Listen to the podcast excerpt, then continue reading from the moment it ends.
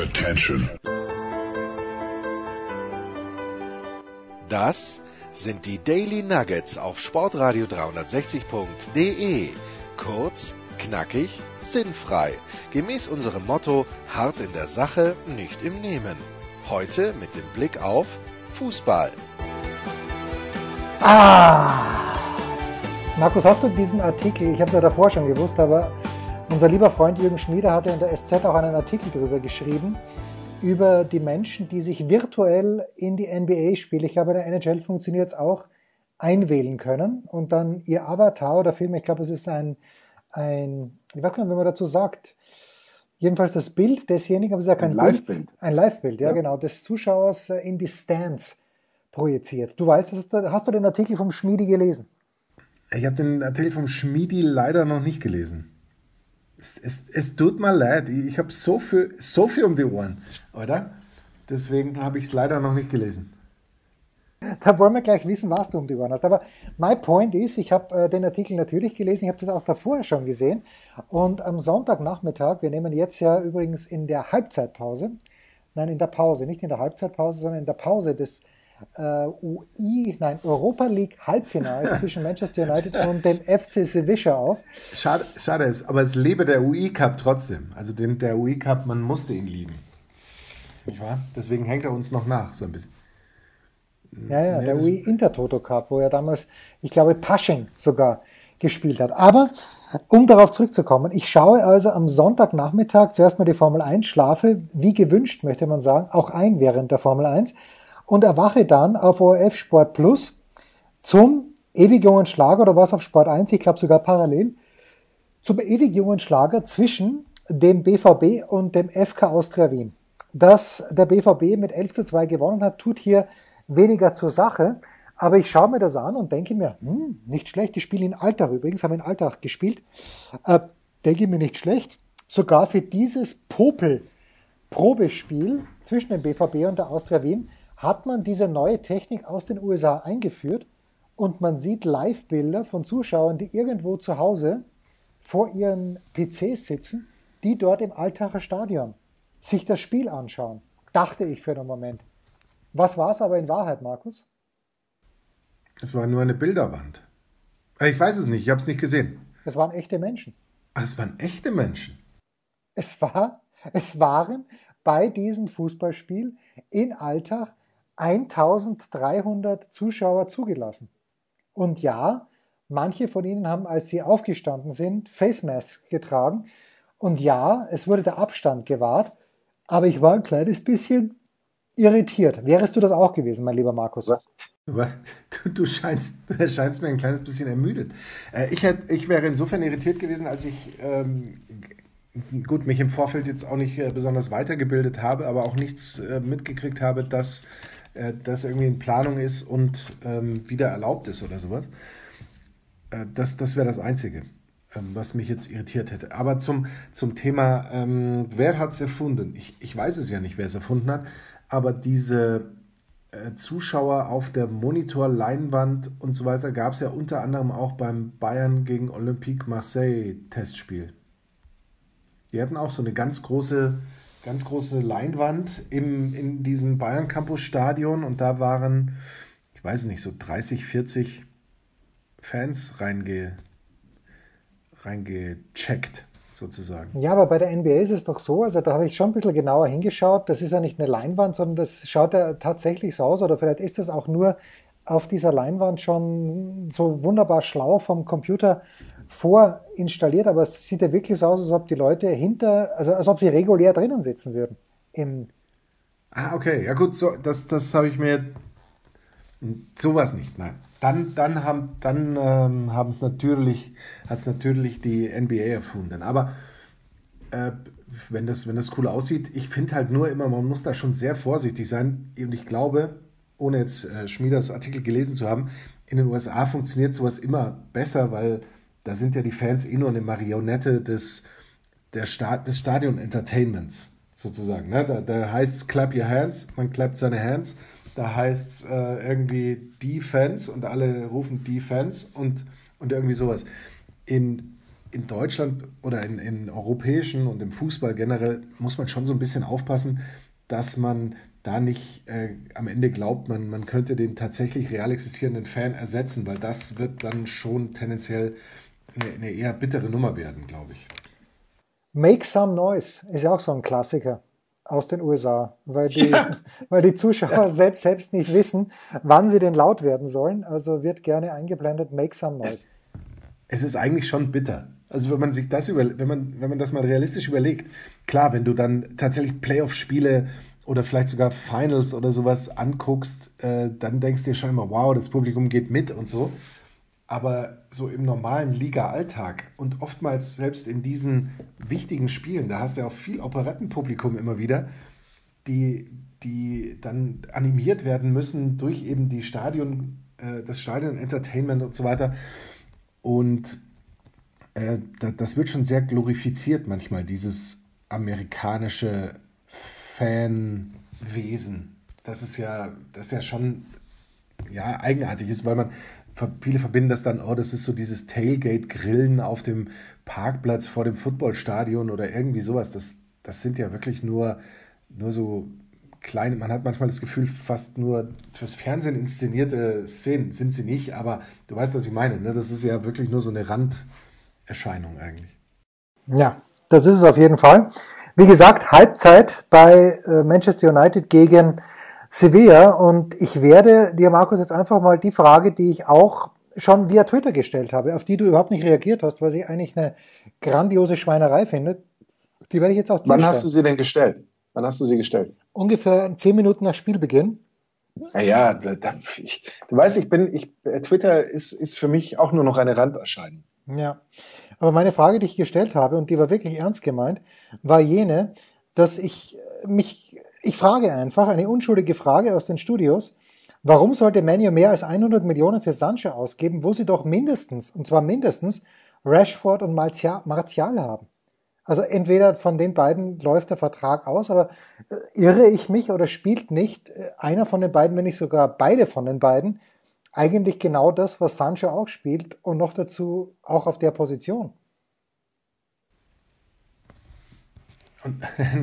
Ähm, meiner Meinung nach wäre da schon noch ein Plätzchen frei für Sancho, theoretisch. Aber wahrscheinlich grundsätzlich ist es halt so, du, du kannst nie genug von, von irgendwie sowas haben und von aufregenden Offensivspielern und so, aber es heißt ja ohnehin, dass, dass die Sancho-Geschichte ausgestanden wäre für den BVB, oder? Zumindest jetzt für, für mal diese Saison, wobei andererseits weiß man bei Dortmund nie, ob sie den dann nicht doch wieder verkaufen.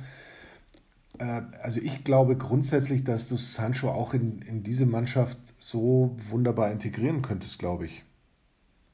Ich glaube schon, dass das passen würde. Also dass die, die drei äh, so ganz gut funktionieren würden, nebeneinander, miteinander, vor, über, hintereinander irgendwie.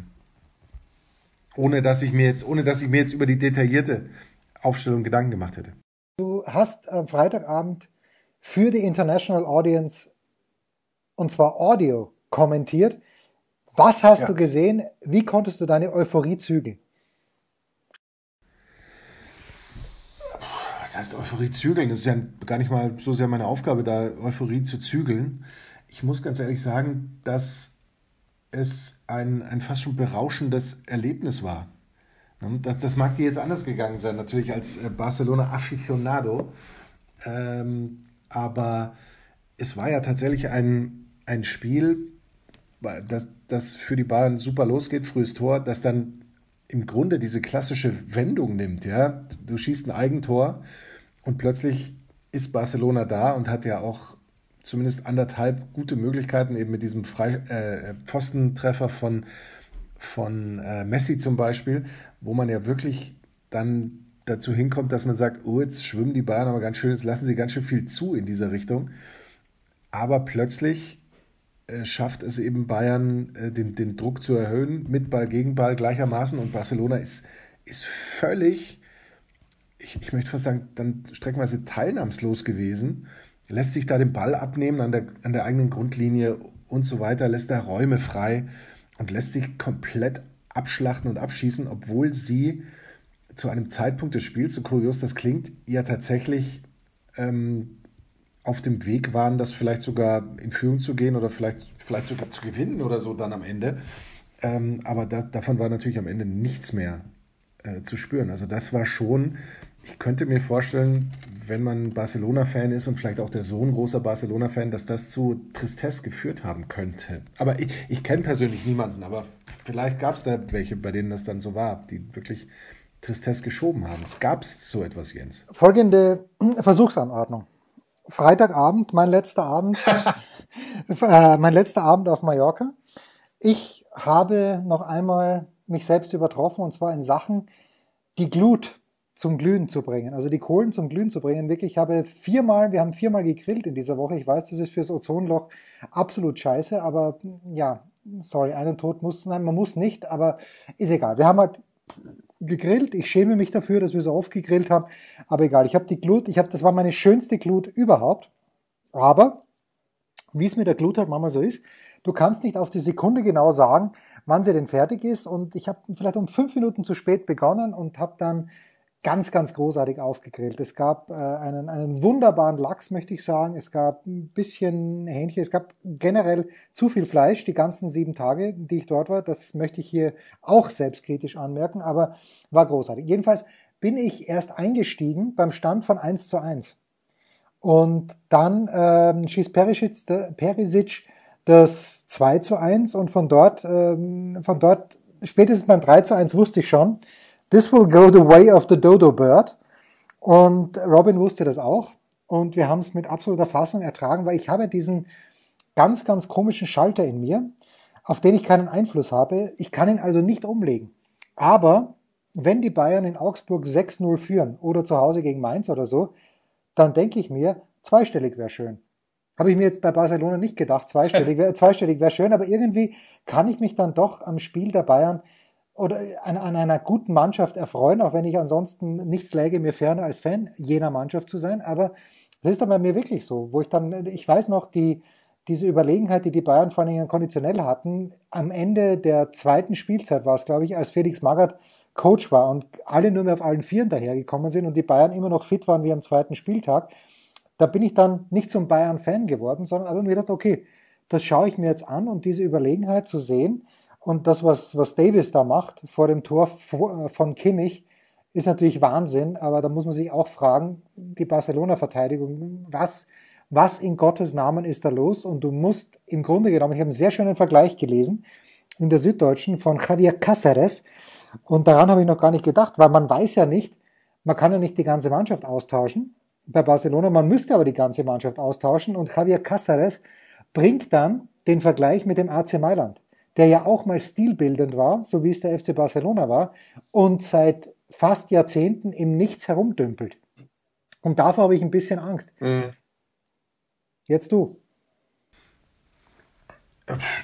Da, da, dem ist ja fast nichts oder nichts möglicherweise hinzuzufügen, denn ähm, es, was, was ich halt tatsächlich erschreckend fand, war, wie du schon sagst, dass Barcelona ja platt gewirkt hat, aber das, das können sie ja nicht de facto gewesen sein. Also das war ja eher eine, die berühmte Müdigkeit im Kopf oder vielleicht dann auch so eine, eine Attitüde nach dem Motto, scheißegal, schien mir das teilweise fast zu sein. Also ich, ich weiß auch nicht so recht, wenn du, wenn du irgendwie nicht mehr ähm, den Willen hast, dem Ball nachzulaufen, den Willen hast, diesen Ball zu erobern oder zu behaupten, dann, dann finde ich das einen ganz bitteren Moment. Und der, so komisch das vielleicht auch klingt, und so ähm, wenig ich mir selbst das glaube, wenn ich es sage, aber da war vielleicht Luis Suarez noch derjenige, der sich am meisten reingeworfen hat, aber der ist für mich ein unerträglicher Spieler leider. Ähm, insofern, ja, vielleicht musst du tatsächlich, man muss immer vorsichtig sein, äh, quasi das, das, das Tuch drüber zu werfen und dann wahllos auf alles drauf zu hauen, aber es ist ganz schwierig, das hier nicht zu tun, weil es ja keinen Lichtblick gab und auch wenn manche sagen, ja, Ter Stegen hatte halt Pech und, und war an keinem Gegentreffer beteiligt. Ich fand diese Unsicherheit, die beim hinten rausspielen auch gerade immer von ihm ausging, fand ich schon auch sehr eklatant. Also da, man kann da wirklich keinen rausnehmen eigentlich. Und wie du sagst, bei dieser Szene mit Davis, klar, der, der geht eben an, an äh, Semedo vorbei. Das war spektakulär, aber im Normalfall muss dann ja irgendeiner kommen und ihn stellen, aber da kam ja eben auch keiner. Also es hat hinten und vorne null funktioniert und das gerade von so einer Mannschaft wie Barcelona war natürlich, es war schockierend unterm Strich. Das auf jeden Fall. Und äh, zum Zeitpunkt unserer Ausstrahlung tagt ja gerade der, der Notvorstand oder der Vorstand tagt eine, tagt zu einer Notsitzung in Barcelona. Und es ist klar, dass der Trainer gehen muss. Es wird aber auch völlig zu Recht klar sein, dass der Sportdirektor gehen muss, weil jeder Blinde und, nein, jeder Halbsehende, der Blinde vielleicht nicht, aber jeder Halbsehende, jeder, der noch 10% Sehkraft hat, kann ja von sich aus sagen, dass ein Spieler wie Antoine Griezmann, dass ein Spieler wie Dembélé, und für die beiden haben sie mehr als 200 Millionen Euro ausgegeben, dass die einer Mannschaft wie Barcelona nichts bringen können, weil das beide, Dembele noch mehr als Griezmann oder Griezmann, wie auch immer, ähm, das sind beides Konterspieler. Und Barcelona spielt aber unter keinen Umständen gegen irgendjemand auf Konter, weil natürlich die alle Mannschaften schon so schlau sind, dass sie draufgekommen sind. Wir stellen es einfach hinten rein und lassen die mal machen. Sie bringen eh nichts zustande, wenn acht Leute hinten drin stehen. Jetzt spielen wir mal auf Konter. Und deshalb äh, muss der Sportdirektor Erik Abidal bei aller Liebe, ich glaube, also der hat ja nicht Krebs überstanden. Ich glaube schon, also all the best to him. Aber als Sportdirektor muss der, muss der gehen, weil ich das gesehen habe, dass diese Spieler nicht funktionieren können. Und natürlich haben sie jetzt keine Kohle mehr, Barcelona, dass sie jemanden wie, und da, ich, ich würde es mit Freudentränen begrüßen, wenn die Nummer 27 des FC Bayern München im kommenden Jahr die Nummer 27 des FC Barcelona wäre. Aber die brauchen jetzt so einen Spieler, der, der, der von hinten raus das Spiel ordnen kann und das kann der Alaba. Ja, aber we, wen soll er denn da im Zweifel ordnen und vor allem, äh, also du, du, brauchst ja auch eine, eine Auffrischung des, des generellen Kaders. Sie hatten im Durchschnitt, waren die ja fast 30 Jahre alt. Ähm, also mit einem Spieler allein wirst du es nicht tun. Und äh, was halt bei Griesmann was man ja hört, auch so ein Problem ist, ist halt, dass, dass Messi ihn nicht mag und ja, dann kannst du ihn wahrscheinlich so oder so nicht in die Mannschaft integrieren, auch wenn es vielleicht ab und zu Spiele gäbe, wo es funktionieren würde, weil gerade gegen die Bayern zum Beispiel, wenn du mal eine Mannschaft hast, die sich eben nicht hinten reinstellt, dann, dann sind es die Bayern im Zweifel. Da hat er recht, Herr Enkermann. Nach einer kurzen Pause ähm, zu den neuen Einreisebestimmungen in Deutschland ein Tatsachenbericht. Ist ein Tatsachenbericht? Ich glaube schon. Und dann natürlich auch noch ein Wort zum Manchester Augenzeugenbericht. Augenzeugenbericht vielleicht. vielleicht. Kurze Pause. Was kommt? Wer gewinnt? Wo geht's weiter? Unser Blick in die Glaskugel.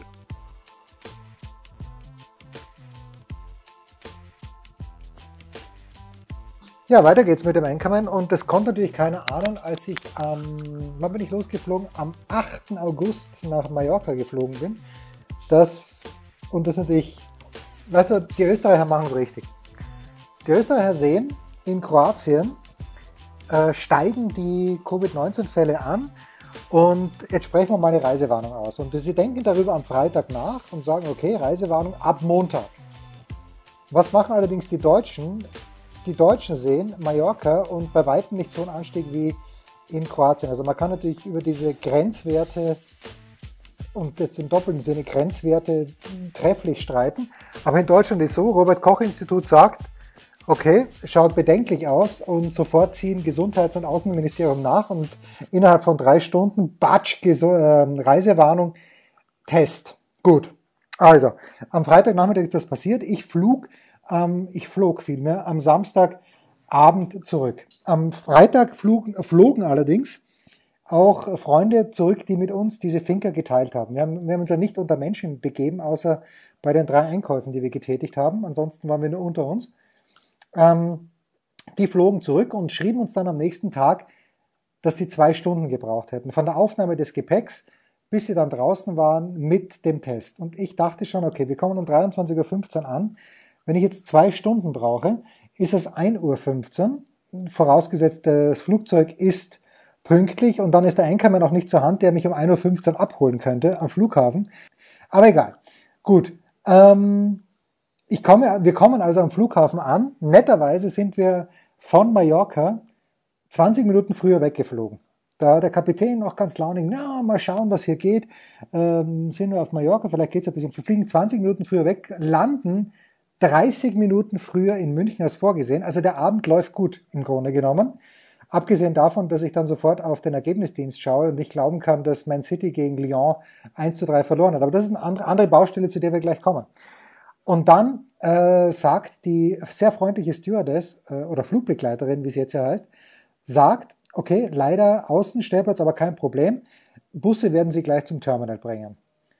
Es hat 20 Minuten gedauert, bis der Flughafen München in der Lage war, eine funktionierende Treppe an dieses Flugzeug zu stellen, Markus. Also da, da wusste ich schon, dieser Abend goes the way of the dodo bird.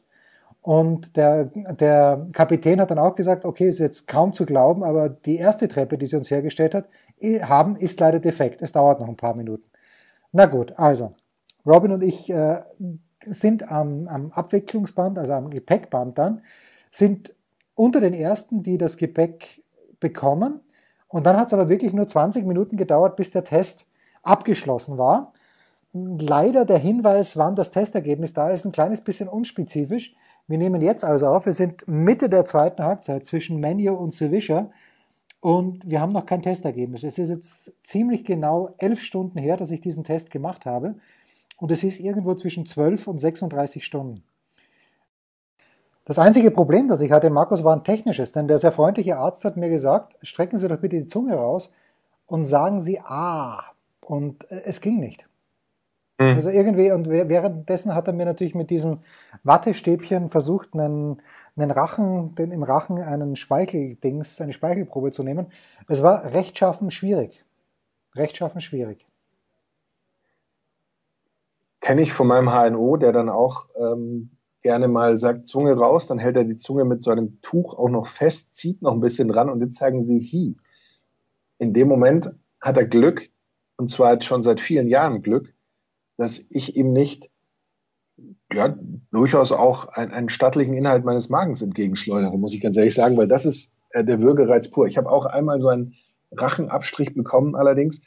Nee, durch die, nee, Quatsch, ich habe ihn durch die Nase nur, nur genommen bekommen. Äh, auch das fand ich auch tendenziell eher unangenehm. Aber da, da muss man durch. Äh, und ich hoffe, dass man bei dir in den, in den entscheidenden Bereich gekommen ist. Aber natürlich wird man bei dir nichts feststellen, weil du bist ja, ähm, hast dich ja brav verhalten. Die, die größte Gefahr einer Ansteckung eigentlich für dich natürlich auf dem Weg vor allem von der Insel zurück, ne, im Flieger. Wo ich aber unfassbar verbildlich die ganze Zeit natürlich meine Maske getragen habe. Ja, womit du ja nur andere schützt, nicht dich selbst. Naja, tendenziell.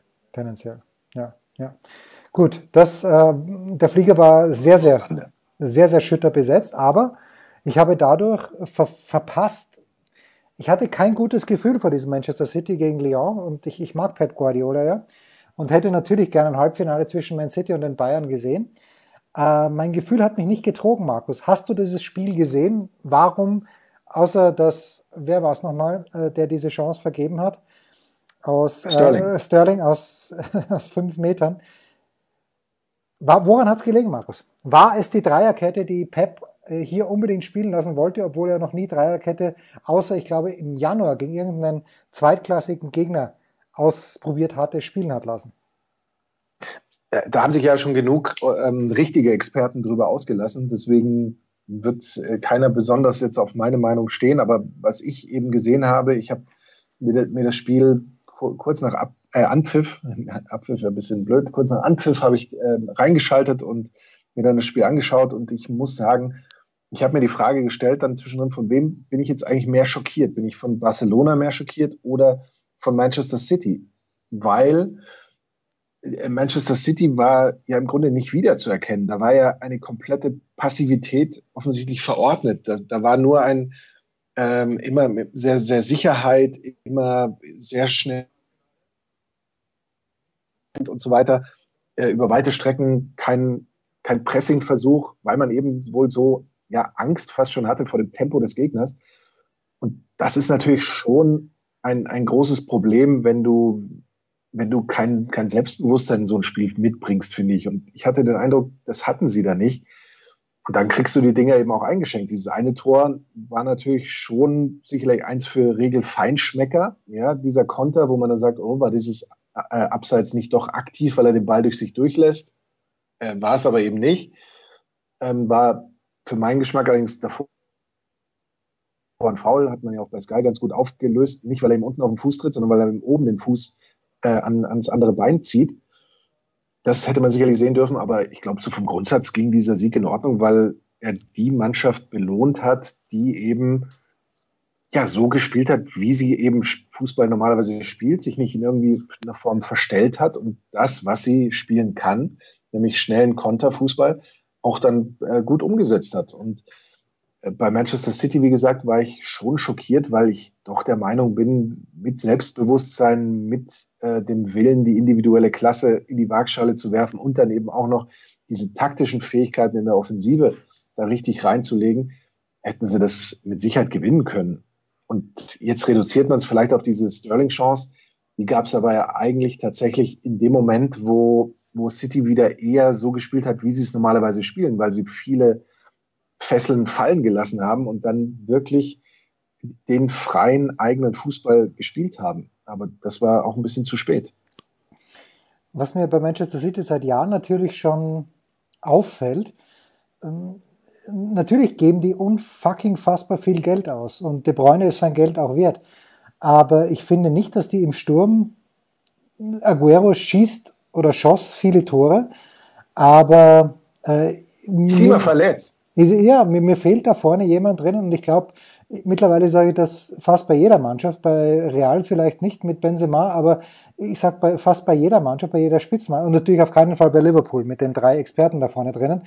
Aber sonst würde ich sagen, äh, auch Manchester City fehlt jemand wie Robert Lewandowski. Ja, aber wenn natürlich der, der Aguero der Bayern äh, verletzt wäre, wobei jetzt ja, aber Lewandowski ist ein ganz anderer Typ. Lewandowski ist jemand, der Präsenz hat. Und Aguero finde ich. Ja, ja, aber wenn er verletzt ist. Naja, naja. Klar, aber Aguero. Wenn er, wenn er verletzt ist, dann, dann sprechen wir darüber natürlich schon auch, dass, dass bei den Bayern da jetzt äh, eine, eine, große Lücke klaffen würde. Ne? Aguero, klar kann man äh, sicherlich auch sagen, vielleicht hat er seine beste Zeit hinter sich oder, oder ich weiß es nicht.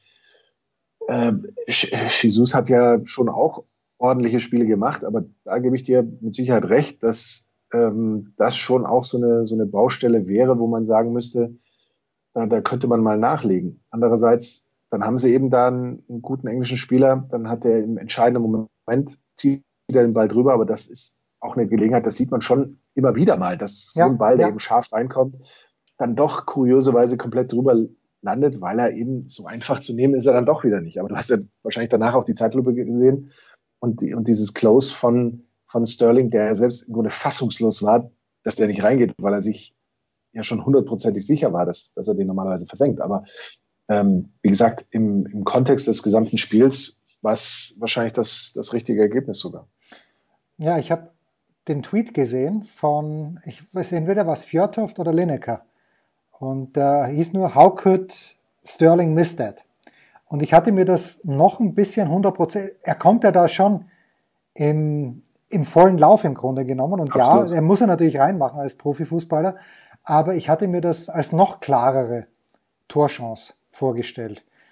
Ja, das nur nebenbei. Ähm, bevor das Internet nochmal zusammenbricht, übrigens, nein, das möchte ich noch sagen. Ähm, Hinweis, Hinweis, Hinweis. Ähm, Andreas Renner hat am Sonntag ein Solo hingelegt in seinem Musikradio 360, also gestern, das Daily vor unserem Daily in unserer Playlist und es ist großartig, denn Andreas hat, äh, es reicht nicht ganz zum Mitarbeiter der Woche, da habe ich jemand anderen, aber Andreas hat den Film Almost Famous. Er hat ihn hands down als den besten Musikfilm aller Zeiten tituliert und hat ihn ein bisschen durchbesprochen und es ist wirklich hochinteressant, weil Andreas, wie ich herausgefunden habe, ganz offensichtlich nicht nur ein Musikkenner ist, sondern auch sehr, sehr stark beschlagen in puncto Film ist. Das muss man sich anhören. Erstens ist die Musik, man kann sie, ohne jetzt unseren Gästen zu nahe treten zu wollen, aber ähm, diesmal es auch eine Melodie bei den meisten Liedern, die, die am Start sind. Das nur nebenbei. Kurze Pause, dann küren dann ähm, Anchorman und ich den Mitarbeiter der Woche. der Passgeber, der Eigentorschütze, der King of the Road, unsere Mitarbeiter der Woche.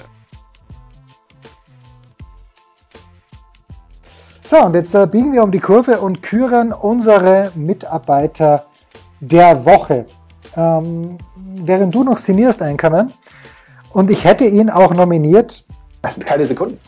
Äh, ich, hätte, ich hätte ihn auch nominiert, wenn er am heutigen Sonntag nicht zum sechsten Mal die Snooker-Weltmeisterschaft gewonnen hätte. Ich glaube, es war die Weltmeisterschaft. Ja, ich bin mir ziemlich sicher, es war die Weltmeisterschaft. Aber mein Mitarbeiter der Woche ist Ronnie O'Sullivan. Der große Ronnie O'Sullivan, der einzige Snookerspieler, für den ich auch Geld bezahlen würde. Eine Legende vor dem Herrn, aber Ronnie, der einzige Snookerspieler, den wir kennen. Das kommt noch dazu. Ich glaube, Mark Selby ist auch, auch jemand, ähm, den könnten wir vielleicht auch kennen. Aber ich habe unter der Woche, es kann auch sein, dass das schon länger war, dass dieses Interview stattgefunden hat, aber es war ein kurzes Interview mit Ronnie O'Sullivan, auf Twitter auch gesehen. Und Ronnie O'Sullivan wird gefragt, warum denn er und irgend, noch, noch irgendjemand anderer, aber hauptsächlich halt er, es geschafft haben, über so lange Zeit so gut zu sein. Und Ronnie O'Sullivan sagt dann, naja, um ganz ehrlich zu sein, weil die Leute, die nach ihm gekommen sind, einfach nicht gut sind. Und, und dann, dann, dann äh, der Interviewer sagt, naja, das können Sie ja nicht so meinen. Und äh, doch, sagt, und O'Sullivan sagt dann, doch, das meint er genau so, die sind einfach nicht gut. Und das, das qualifiziert ihn für mich, nachdem er selbst jetzt auch noch nachgelegt hat mit seinem sechsten WM-Titel, das qualifiziert ihn für mich zum Mitarbeiter der Woche. Stark. Mein Mitarbeiter der Woche ergibt sich möglicherweise äh, oder, oder es gibt schon einen ganz heißen Kandidaten in Zukunft für den Mitarbeiter der Woche. Ähm, und deswegen hole ich ein bisschen aus. Das ist dann Florian P. Florian P., der unser vergangenes Daily mit, mit großer Aufmerksamkeit gehört hat und äh, daraufhin mir angeboten hat, dass er möglicherweise eine Scheune zu verpachten, vermieten, verkaufen, verschenken hat. Ich weiß es noch nicht, wir haben noch nicht über Details gesprochen. In die das großartige und große Sportradio 360 Mobil möglicherweise hineinpasst. Und das Schöne ist auch, das ist Fahrtstrecke oder Fahrzeit ungefähr so eine Dreiviertelstunde weg. Also das wäre noch absolut im Rahmen und äh, nahezu perfekt. Sollte das Ganze funktionieren, sollte mein Auto da reinpassen, sollten wir uns in irgendeiner Form einig werden, dann ist er natürlich Mitarbeiter der Woche auf ganz lang absehbare Zeit. Bis dahin ist aber sein Sohn Mitarbeiter der Woche, denn Florian schreibt, als ich meine, interessant, dass es tatsächlich Menschen gibt, die unseren Podcast aufmerksam hören und dann sagt er, ja, richtig, ich hänge an euren Lippen und auch mein zweijähriger Sohn hört jeden Tag den Podcast und jetzt, er hat es einfach raus und hat gemerkt, wofür der Podcast da ist, zum Einschlafen. Und das finde ich großartig. Der Sohn hat begriffen, wofür wir diesen Podcast machen, wofür der da ist und schläft immer wieder bei unserem Podcast ein. Ich weiß nicht, ob immer bei derselben Stelle, immer bei derselben Folge oder ob es immer wieder neu, neue Folgen braucht. Papa, ich brauche eine neue Folge, ich kann sonst nicht einschlafen. Der zweijährige Sohn, leider namenlos vom Florian P., ist mein Mitarbeiter der Woche. Das ist sehr, sehr stark von dir, mein lieber Markus. Wir haben natürlich auch noch mehrere Mitarbeiter der Woche, die äh, die Zeit noch genutzt haben, um ein Supporter-Paket zu bestellen. Ich möchte an dieser Stelle sagen, dass wir in Größe L noch liefern können, ungefähr 10 Stück, und dass wir in Größe XL noch zwei Stück liefern können. Äh, Größe M ist leider aus. Das tut mir sehr leid. Ich hatte eigentlich damit gerechnet, dass wir mehr XL-Bestellungen haben. Unsere Hörer haben offenbar die Corona-Zeit genutzt, um abzuspecken. Also die M-T-Shirts sind leider vergriffen, aber zwei, wie ich finde, sehr, sehr verdiente Mitarbeiter, der zweijährige Sohn von Florian P. und Ronnie O'Sullivan, das in einen Satz zu bringen, das gibt es halt echt nur hier. Und jetzt legen wir uns alle wieder hin.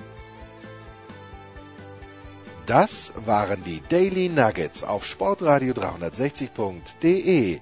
Versäumen Sie nicht alle anderen Podcasts aus unserer sympathischen Familienwerkstatt. Schon gar nicht die Big Show. Jeden Donnerstag neu.